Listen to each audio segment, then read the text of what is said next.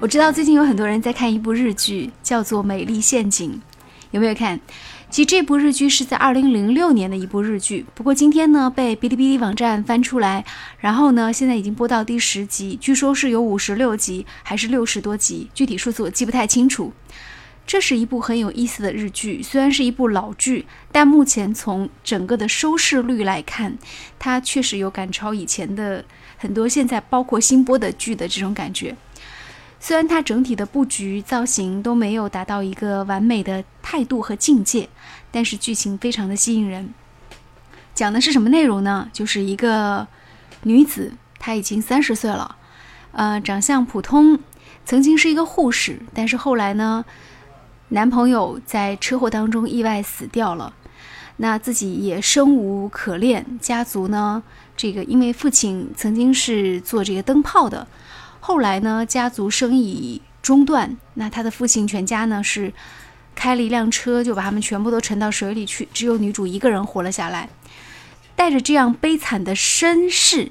那他呢就过起了了无生趣的生活，比如打游戏啊，在电动游戏机室里面打点零工啊，等等等等。护士也不做了。但是一个偶然的机会当中，他知道了这样一条信息：就报纸上要征集一名具有护理经验的人，然后呢去怎么样讲，就是嫁给一个大富翁，要求就是，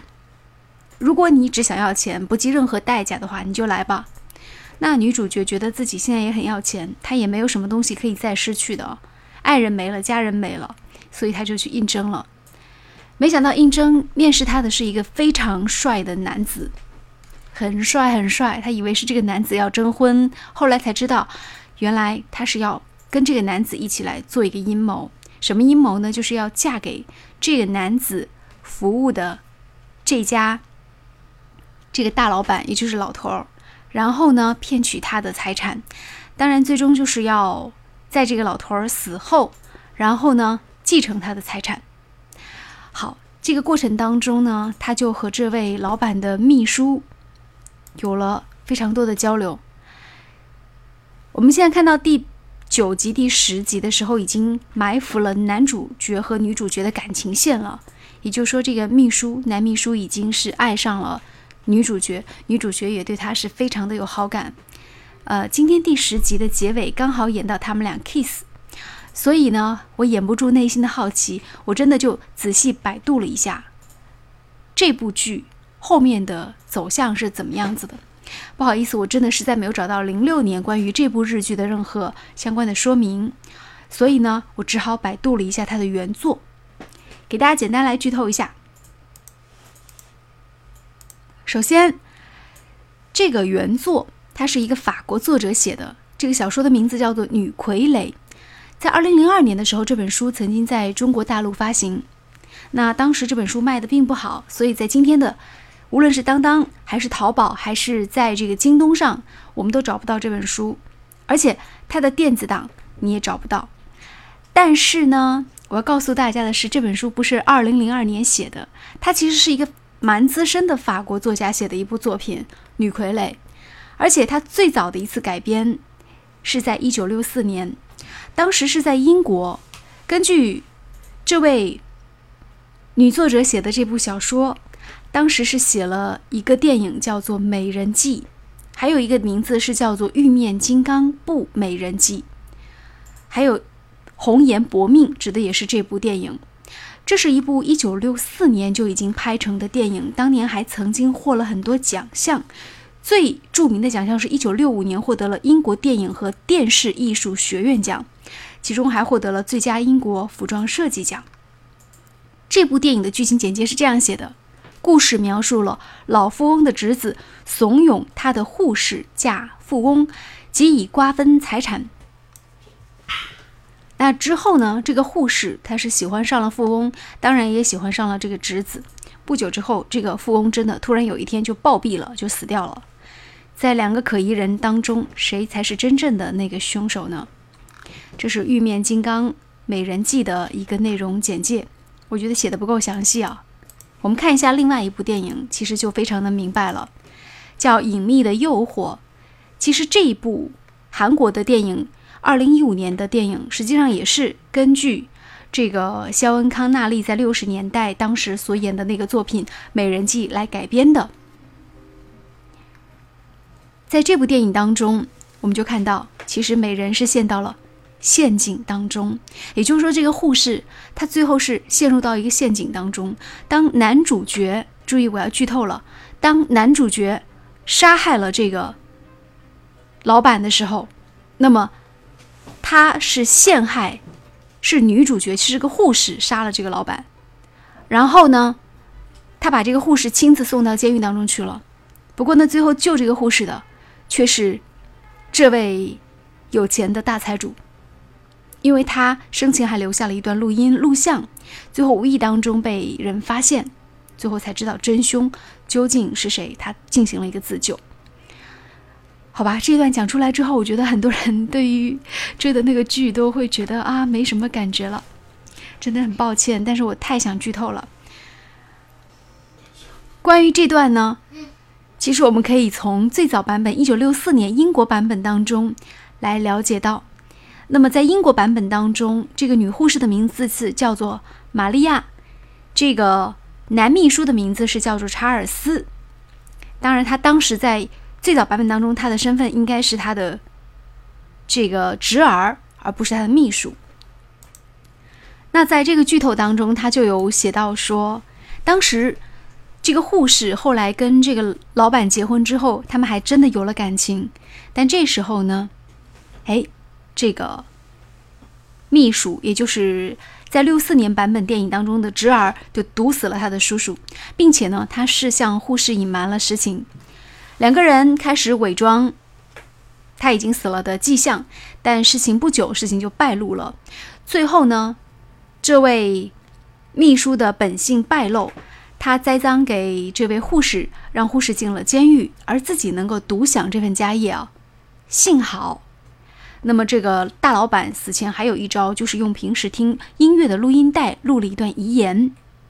眼见事情败露的这位男主角，在逃跑的时候被大老板生前的轮椅绊倒，从楼梯径直滚落下来。这就是目前在网络上我们可以找到的关于这部电影。后期发展的一个走向。不过，尽管我今天剧透了，但是我还是要告诉大家的是，我觉得日本的这个版本，它既然是一个午间剧嘛，然后每一集都只有二十几分钟，它肯定也是有改编的。因为我们看到，嗯，最早的这个法国作家写这部小说的时候，就是法国悬疑小说《女傀儡》这部小说的时候，嗯，当时小说的这个结局和。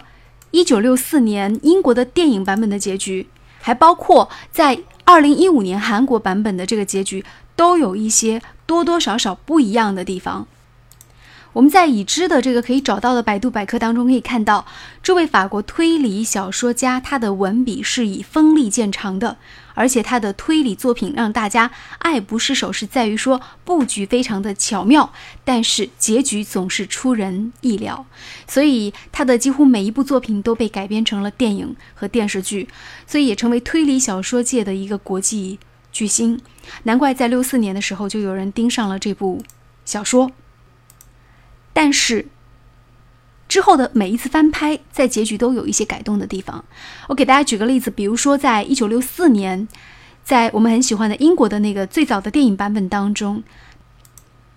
它的结局呢是从头到尾都是一个骗局，就是男女主人公并没有真正的相爱过。那二零一五年韩国的这个版本当中呢，这个男人他又被塑造成了一个似乎动了真情，但最后又是非常自私的男子。那在电视剧这样的一个格局当中，他自然加入了很多人物，比如说我们看到他在这个剧情当中给这个有钱的老板真的是加了一个儿子的角色，然后呢，给这个男秘书就是男主角还增加了一个有点像初恋的这种感觉，而且呢还设计了桥段，说是有钱人的儿子直接就抢走他初恋。就给他增加了很多的桥段，还增加了一些对手的这样的一些角色，比如说很多人都盯着老人的财产，所以还有几个女子是作为争夺者。那剧情会怎么样发展？其实还是让大家挺神秘、挺好奇的。我觉得这部日剧就是《美丽陷阱》，最最有意思的一点在于说，在这部日剧当中，每个人真的演得很认真，而且这个日剧演的，应该说从目前看到的所有的情节来说的话，尽管它是一个没有花很大投资的一个戏，尽管它都是室内剧啊。但是人物的心理描写非常的到位，演员的表演也是非常的入戏。加之，我必须要说一句，这个女主角长相一般吧，呃，只能说他很有味道。可是这个男主角，他把一个蛇蝎心肠的男主角演的实在是太帅了。那让这样的一个超级无敌大帅哥去演这样的一个，最后要去做出这样坏事的人，我觉得剧情还是挺让人揪心的。不是有人说吗？一个男人如果坏起来，非常非常的坏，他长得又非常非常的帅，然后对女主角又特别特别的深情的眼神的话，那他一定是一个非常具有魅力的戏剧形象。所以还是让人会比较期待后面的走向。那一起来追下去吧。这个剧目前的热度还是挺高的，大力推荐大家看这个剧。目前在哔哩哔哩网站上有，就是日剧《美丽陷阱》已经更新到了第十集。每一集的长度是二十五分钟左右，虽然剧情不长，但是一定是非常能够抓住你的心的。它不像是那些浮华的剧它是一部让人从头到尾都会屏住呼吸然后为人物命运担忧的剧。